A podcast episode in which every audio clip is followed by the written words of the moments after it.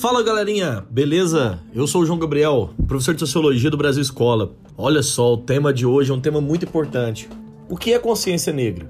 A gente vai tentar falar um pouquinho a respeito de como é, a gente pode pensar as datas né, relativas à consciência negra, a constituição do racismo no Brasil e principalmente uma outra ideia para além da data. Que justamente quando pensamos em consciência negra, a gente deve pensar numa data específica de comemoração, de luta, etc. Mas a gente vai pensar também uma outra questão, autoconsciência negra. Né? O que, que é isso? Como é que é pensado a consciência das populações negras? Então, dessa forma, quero te convidar a conhecer as outras plataformas do Brasil Escola, além de também compartilhar este podcast com seus amigos. Ajude o Brasil Escola a crescer, porque assim a gente aumenta também a nossa qualidade. Vamos lá?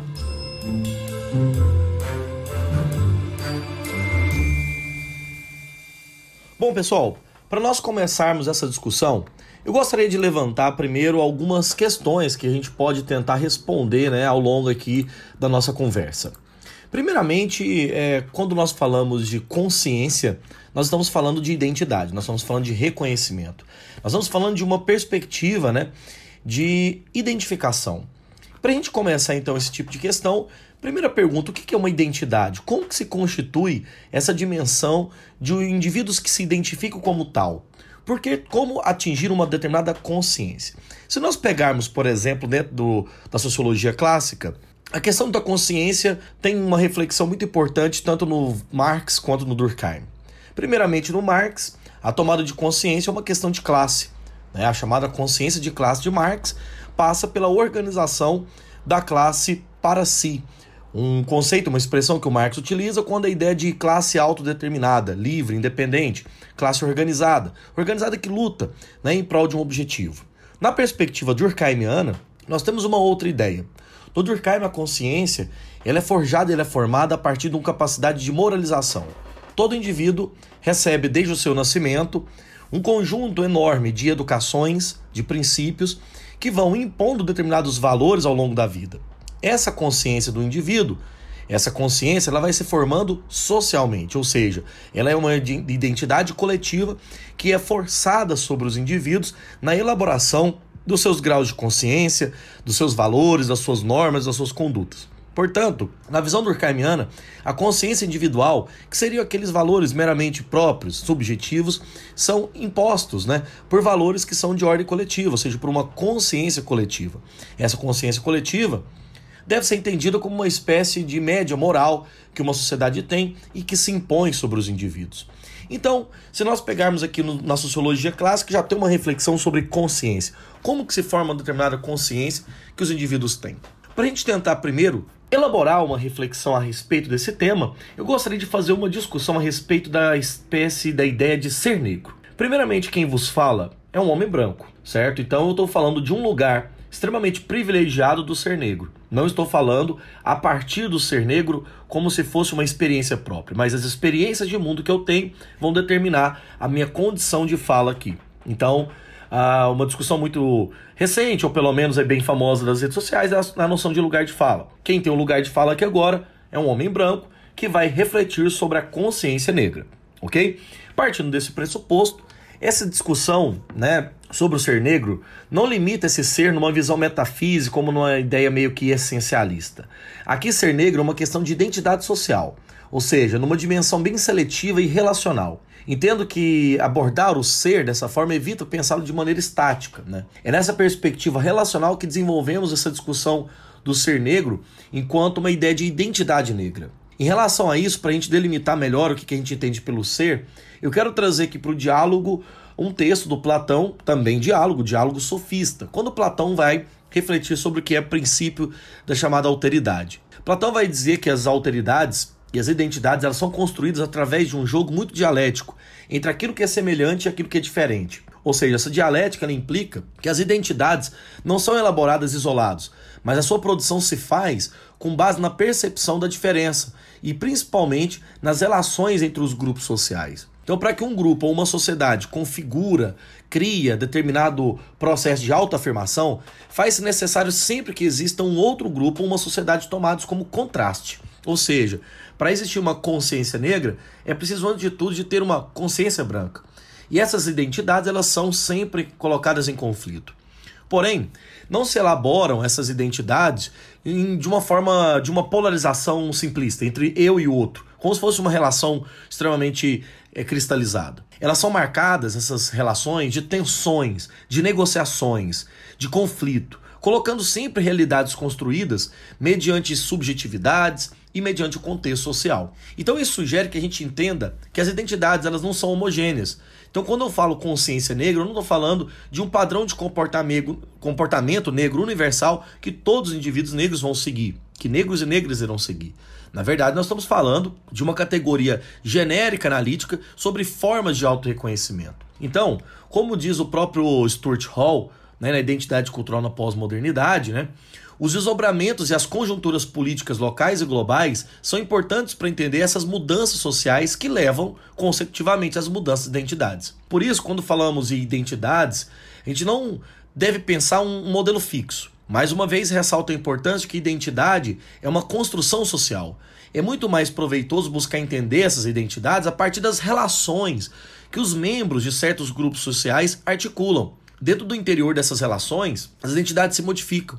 E a gente deve enfatizar sempre a ideia de que a sociedade política, econômica, cultural fundamenta essas mudanças estratégicas dentro das identidades. Ainda gostaria de refletir, nesse momento mais geral da aula, que quando nós vamos falar de identidade, nós vamos falando sempre de um caminho inacabado e extremamente renovável. A forma como a consciência dos indivíduos em determinadas sociedades anteriores à nossa se existia, não necessariamente existe hoje. Então essas mudanças elas mudam. Nós não podemos pensar aqui como uma fórmula geral que determina como que os indivíduos devem agir ou como não devem agir. Portanto, quando falamos ou usamos a expressão identidades negras, consciência negra, a gente tem que pensar sempre na relação que existiu, né, aqui, pelo menos aqui no Brasil, uma diáspora negra. Essa expressão é interessante porque diáspora significa deslocamento complexo, um deslocamento de grandes grupos. A relação do Novo Mundo né, com a África e a Europa produziu no Brasil uma cultura extremamente sincrética. Uma cultura vinculada, forçada, violentada em torno dessa diáspora. Por isso que a gente deve destacar que essa especificidade né, das identidades negras no Brasil são formadas a partir dessa diáspora. E a gente dialogar com os princípios que a identidade negra tem uma relação de tradição, tem uma relação de mudança, tem uma relação de identidade e de alteridade. Portanto, quero chegar a uma tese interessante. Quando eu vou usar aqui nesse podcast, estou usando, na verdade, a expressão identidade negra, é para identificar um valor disputado sempre por conflitos sociais intergrupais. A formação dessa identidade pressupõe um trabalho muito complexo. E é um trabalho feito por uma reconstrução do próprio grupo negro de sua própria história. Ou seja, significa dizer que a população negra ela reescreve a sua própria história. Isso é a identidade negra. O que nós temos é um mundo dos brancos que conta o mundo dos negros.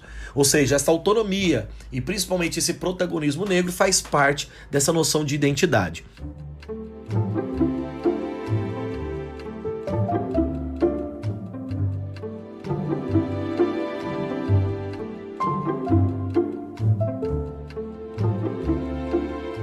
Eu quero articular aqui agora que a identidade negra é, permite uma discussão que se prioriza certas particularidades.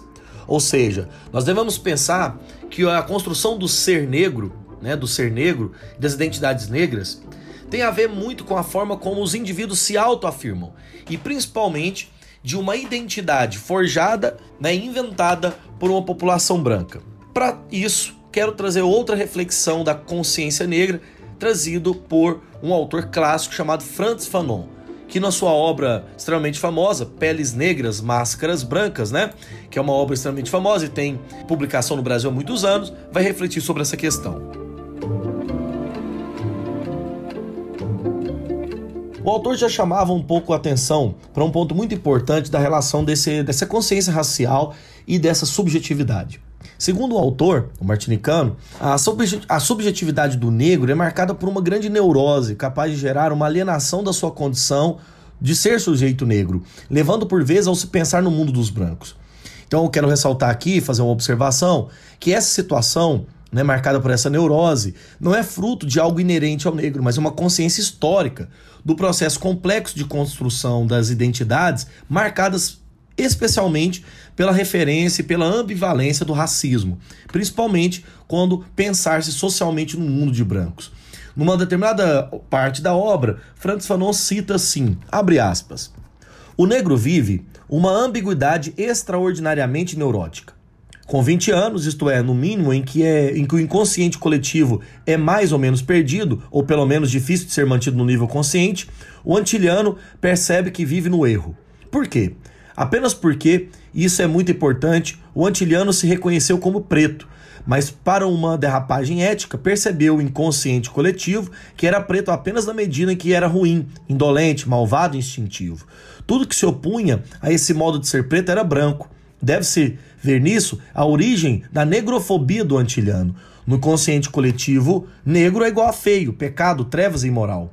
Dito de outra maneira, o preto é aquele que é imoral. Se na minha vida me comporto como homem moral, não sou preto. Daí se origina o hábito de dizer que, que na Martinica, do branco, que não presta, que ele tem uma alma de preto. A cor não é nada, nem mesmo a vejo, só reconheço uma coisa: a pureza da minha consciência e a brancura da minha alma.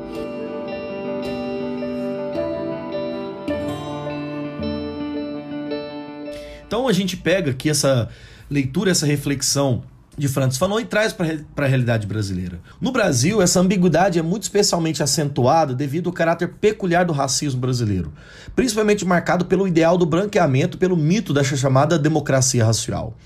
A dificuldade de pensar a questão racial no Brasil está muito ligada ao processo de desmemorização das diásporas africanas, principalmente aquelas que relacionadas à identidade negra, ou seja, a reconstrução de uma história marcada pela exclusão pela subalternização da presença negra. Então, pro, por exemplo, no racismo norte-americano, né, que foi vigente até institucionalmente há pouco tempo, pessoas de pele clara que tivessem ancestrais africanos eram consideradas negras.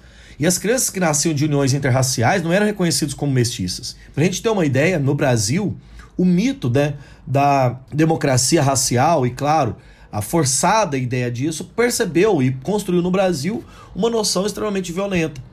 Então, esses estereótipos brasileiros, né, principalmente baseados nessa construção do que deve ser o negro, do que deve ser a população negra, é muito construído por esse ideal racista e baseado numa condição de violência. Esse mito, né, dessa perspectiva, desse chamado imaginário social, né, da população negra brasileira que tem uma presença super importante, mas que é construído uma ideia de que não há essa importância, né? É muito mais baseado nessa suposta ideia de uma equalização das raças. O mito das, da, do racismo, ou o mito da democracia, na verdade, racial no Brasil, foi extremamente desenvolvida no início do século XX e ganhou na obra de Gilberto Freire o ápice. Inclusive, convido você a conhecer um outro podcast que eu lancei recentemente aqui sobre o mito da democracia racial. Então, o ato de ser negro no Brasil pressupõe essa relação de um lado objetiva e ao outro lado subjetivo, onde o negro é constantemente remetido a si mesmo pelos outros. Ou seja, é uma necessidade importante de construção identidade, de uma identidade negra seja, de construir uma identidade em uma sociedade racista, fixada principalmente por essa leitura muito negativa do grupo étnico-racial e da presença negra no nosso território. Um dos pontos mais básicos de construção dessa identidade é principalmente trabalhado pelo movimento negro. Acredito que o movimento negro brasileiro, de todas as formas, suas várias organizações, vários projetos políticos, tem reconstruído essa perspectiva, nessa representação do negro, né?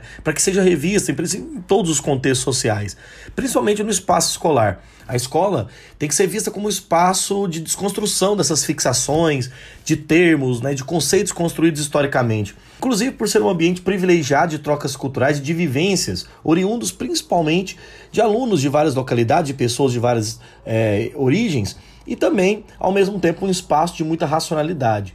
Portanto, a escola é o lugar onde a gente compartilha não só conteúdos, saberes, mas também valores e crenças. Né? A escola, enquanto essa instituição, ela é muito responsável pela organização, transmissão e socialização de cultura, principalmente quando se passa nessas representações sociais sobre a população negra.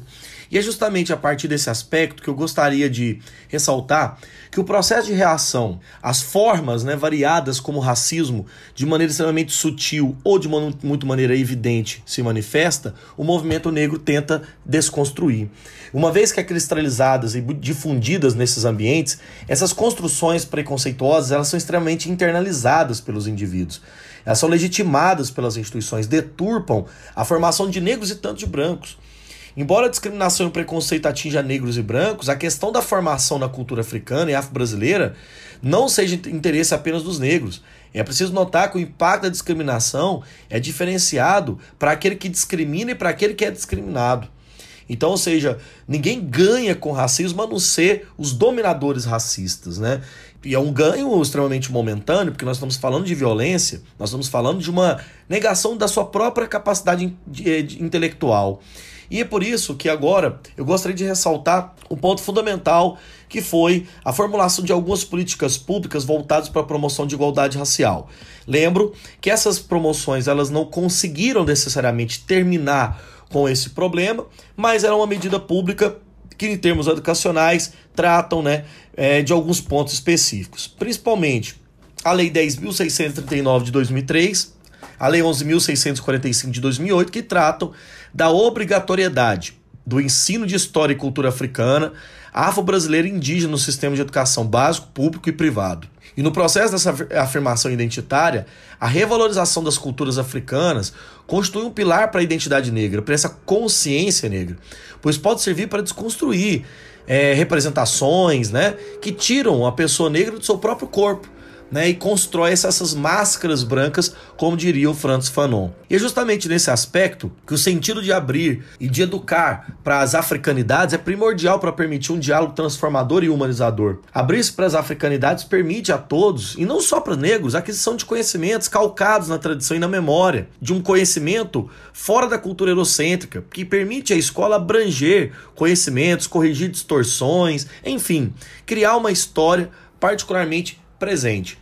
Contar uma outra história não ser a história dos vencedores. Resgatar uma memória transmitida por várias gerações. E é preciso, para fazer isso, determinadas lutas.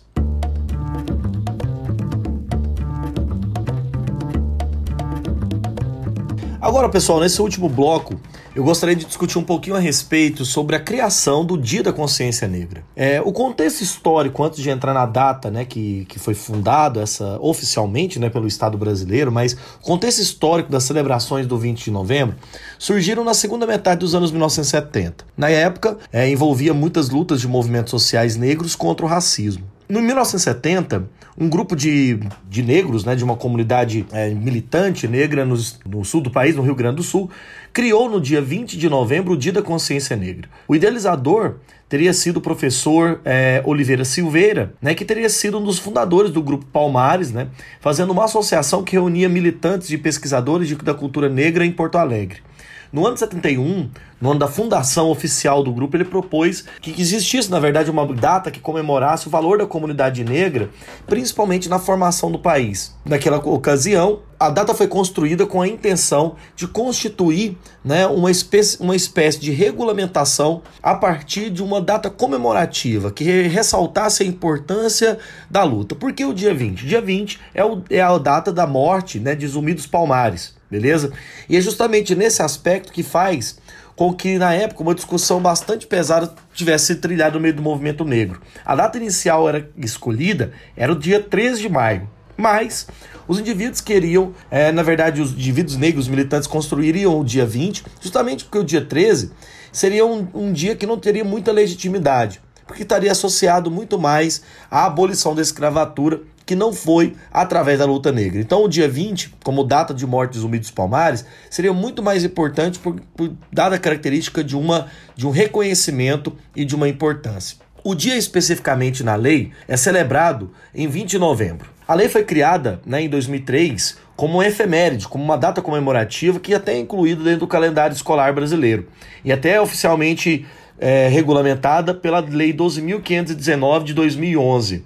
E até feriado em mais de mil cidades brasileiras, nos estados de Amazonas, Amapá, Mato Grosso, Alagoas, Rio de Janeiro, por vários decretos estaduais.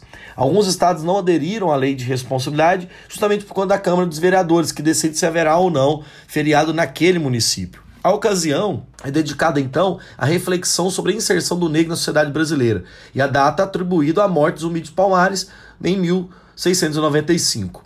É importante lembrar que essa data ela não é apenas uma data de comemoração, é uma data de memória.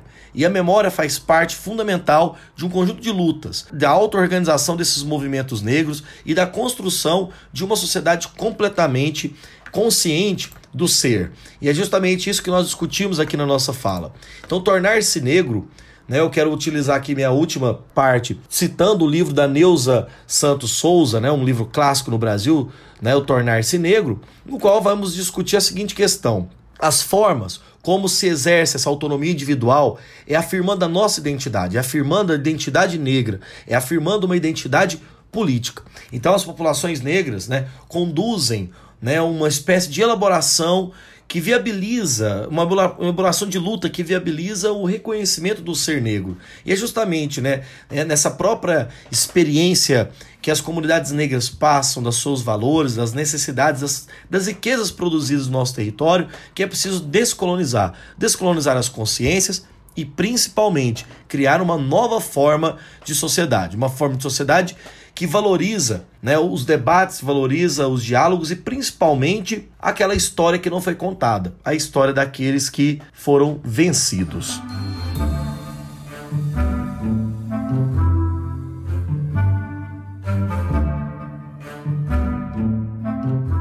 Bom, galera, foi esse mais um episódio nosso aqui do podcast do Brasil Escola. O tema que eu tratei com vocês hoje foi o Dia da Consciência Negra, sobre o que é a consciência negra. Se vocês gostaram, compartilhe, ajude o Brasil Escola a crescer. É assim que você contribui muito para o nosso trabalho.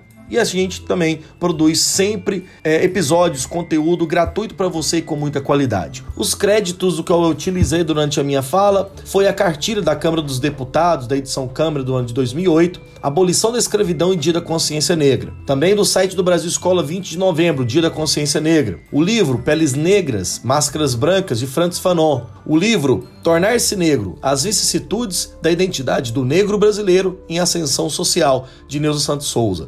E por fim, o Diálogo Sofista do Platão, publicado no Brasil em 72 pela Abril Cultural. Eu agradeço a presença e um grande abraço para vocês.